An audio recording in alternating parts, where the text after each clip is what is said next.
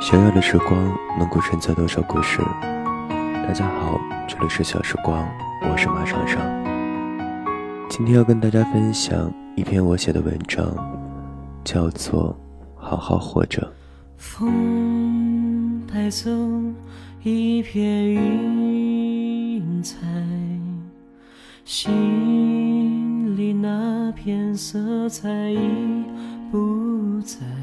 这几天做周瑜新书分享会的主持，平时不会自来熟，而且看到那些很厉害的人，更是不会主动搭讪，相处起来也会觉得尴尬不自在，胆小谨慎，生怕哪里说错话让对方觉得自己很 low。当然，可能是骨子里的自卑透露出来的待人模式吧。连着做了两天的分享会，晚上大家吃饭、喝酒、玩游戏。桌上有几个人基本上不喝酒，虽然我们四个喝了两瓶白酒，喝的有些微醺。九点多的时候赶最后一班高铁回广州，在火车站的时候，季潇突然问我：“上上，你的理想是什么？”我说：“就是好好生活，然后做自己喜欢做的事儿。”他说：“那不是理想。”理想是可望而不可及的事。我停顿了几秒，突然有些没底气的说：“那就没有了。”他说：“是啊，好像人到了三十岁的时候，就想着好好生活。”我说：“这样也挺好，不用经常拧巴。”今天跟一个朋友聊天，他说他最近扫弦终于不难听了。这个朋友是我在高中艺术考前培训时候认识的，在我看来是个骨子里叛逆的女孩。以前年少时总会有很多想法，有很强的表达欲，所以当一个乖男孩遇见一个叛逆姑娘，自然会少不了争执。作为一个狮子座的我，那时又有极强的控制欲，所以每每争论，我都让他无法辩驳。后来艺考结束，我们都回到各自的城市准备高考。在高考前一个月，他决定弃考。那段时间，我劝服不了他。那时我才知道，曾经辩论那么多，他一句话也没有听进去。后来由于种种原因，我高考失败，家里也在高考第二天出现变故，上了一所专科院校。他虽然没有高考，但是也去了北京上了一所专科学校，学的英语专业。他说他无法进行团队性质的工作，只能做一个人就可以完成的工作，所以他想做翻译，就选择了英语专业。而我那时听当时艺术考前培训学校的校长说，让我先上一年，再给我转校到一所艺术专科学校。我那时就抱着这一丝的希望，在大学里待了一年。一年后，那个校长跟我说要我找关系，让我现在的学校同意转学。那一刻，我才明白，其实转校。只是校长敷衍我的一个说辞而已。我一个家境不好的学生，去哪里动用关系？一年后，我继续留在学校读书，而他选择了退学。那时我已不再去劝说他，想着既然是他的人生，他自己选择就好了。那时的我，感觉一下子失去了方向。于是就在网上各种查资料，查上了大专还可不可以考艺术院校，以及怎么报名考试。看着那高昂的学费，想着母亲看病需要花很多的钱，决定考上后一定要一边打工一边上学。那时每天晚上都会在房间里偷偷练习发音，练习朗诵，在地板上练习形体。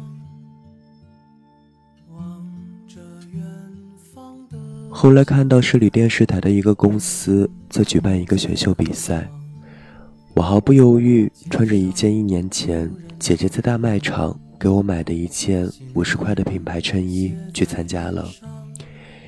一轮轮的比赛，中间也有老师给我们培训。那时好想老师因为我的表现突出记住我，以后说不定有什么机会。整个比赛下来，我得了冠军。后来拍了两部短片，电视台连续三年不时重播一下。爱吹牛的摄影大哥夸我不错，问我想不想去西安发展。后来他跟公司撕逼走了，也没有带上我。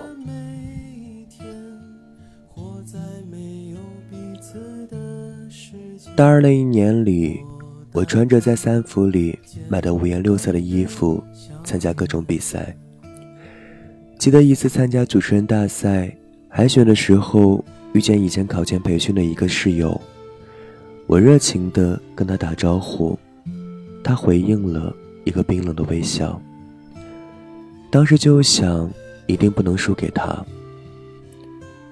我淘汰的那一场说，其实我觉得。自己上一轮就该淘汰了。这里大家都是专科院校出来比赛的，而我只是一个专科学校学旅游的学生。能走到这一步，我很知足了。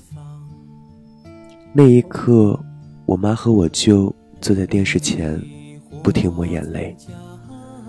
好在那个室友也是跟我同场淘汰的，虽说没有赢了他。但想着好歹他也是专业二本院校学习了两年专业的人，心里也就平衡了许多。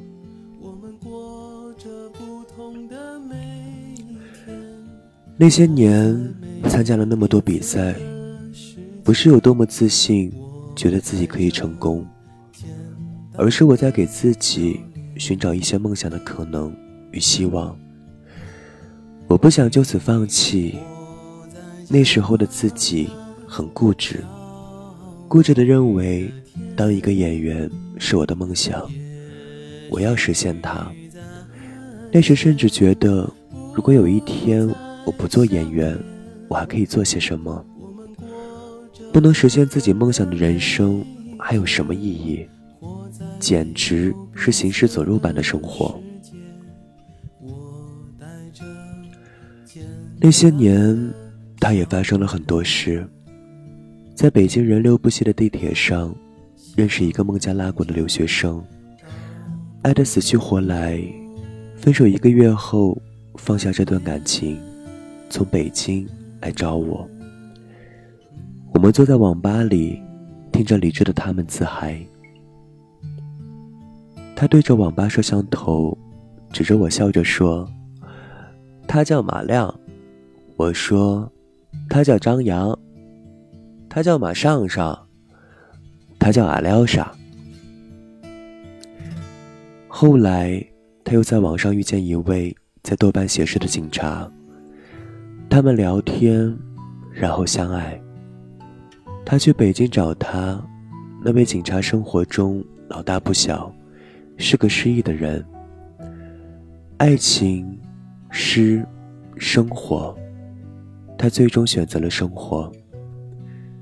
他再次离开北京，去西安一个传说中很美好的青旅做义工，在那里过着一段惬意却看不到未来的生活。直到那家青旅因为政府拆迁才离开。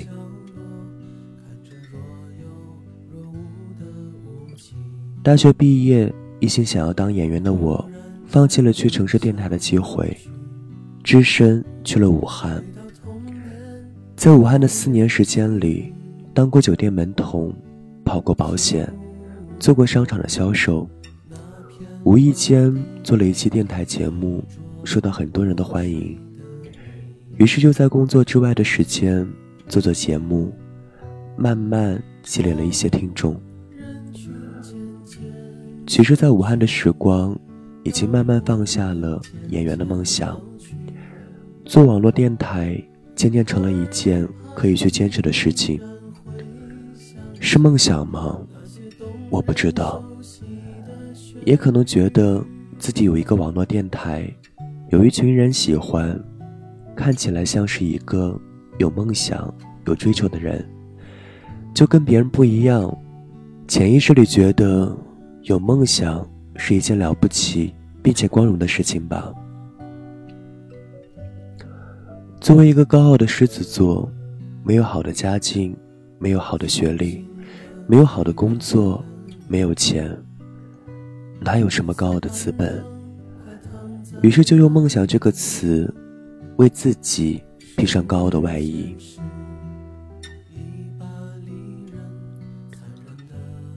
这些年慢慢变好，那位朋友和他的同性恋人，在西部的一个小城市。租了两层小楼，把它改造成自己喜欢的样子，开了家青旅。他们每天开着店，遇到一些有意思的驴友，大家在这里相聚几天，做做饭，弹弹吉他，唱唱歌。当然也不是那么美好，也会遇到一些难搞的客人，会遇到同行做一些龌龊的事。可生活。不就是如此，有操蛋，也有欢乐。他说他要在三十岁玩乐队，再烂也要玩着。我说我录节目就好了，好歹有项可以拿得出手的才能。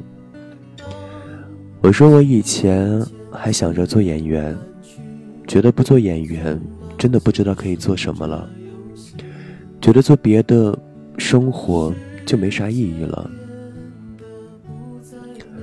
他说：“现在也会偶尔想想吧，反正我是，哈哈。”我说：“真的没有。以前看电视、看电影，总会下意识在心里评判一下演技，想着要是自己会怎么演。看一部表演很棒的电影，会燃起你的热情那种。但是现在没有了，不知道什么时候没有的。”就是跟你聊天的时候，才发现这个问题。年少的时候是个带着梦想的追风少年，现在想想，追风少年注定是个失意少年。不知道风从何处起，却一直随风追逐。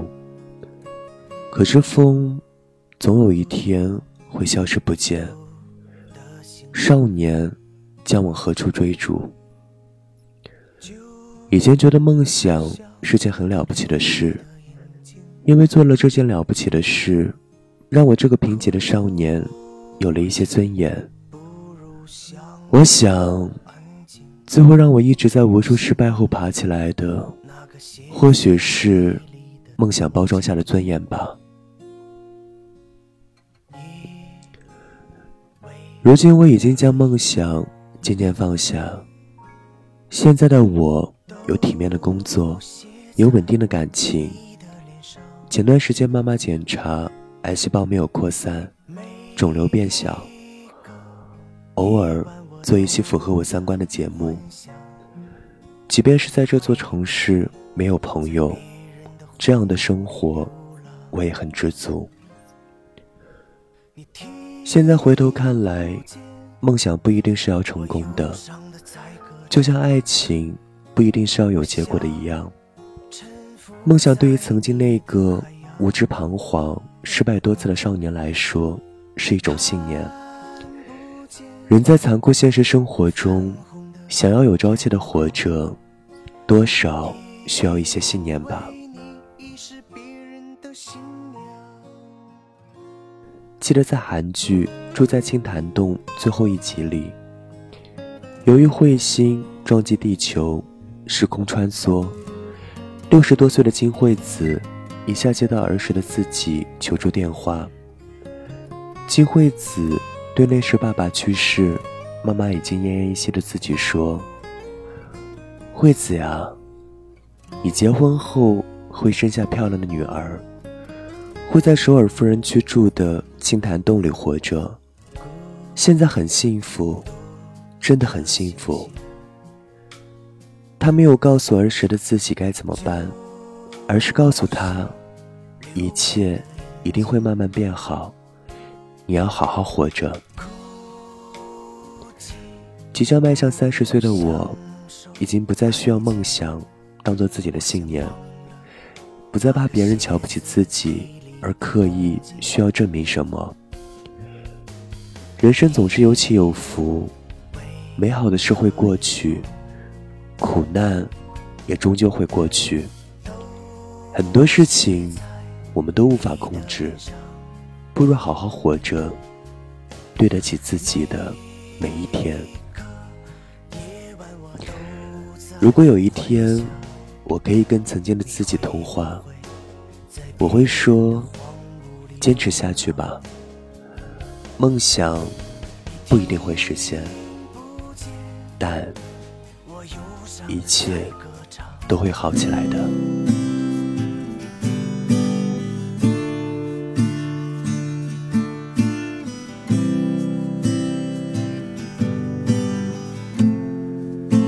想知道节目歌单，微信订阅号搜索 XSG y y d t，。欢迎关注小时光微信公众平台，这里是小时光，我是马上上，愿你好好的，再见。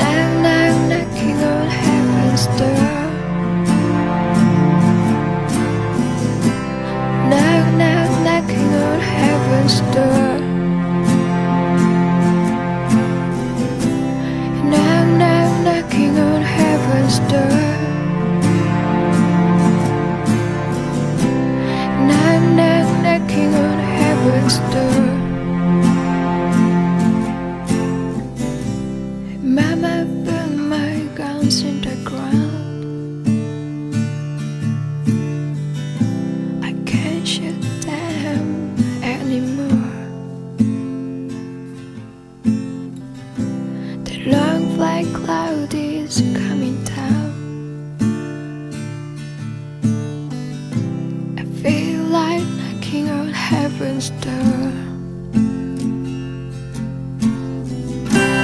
Knock, knock, knocking on heaven's door.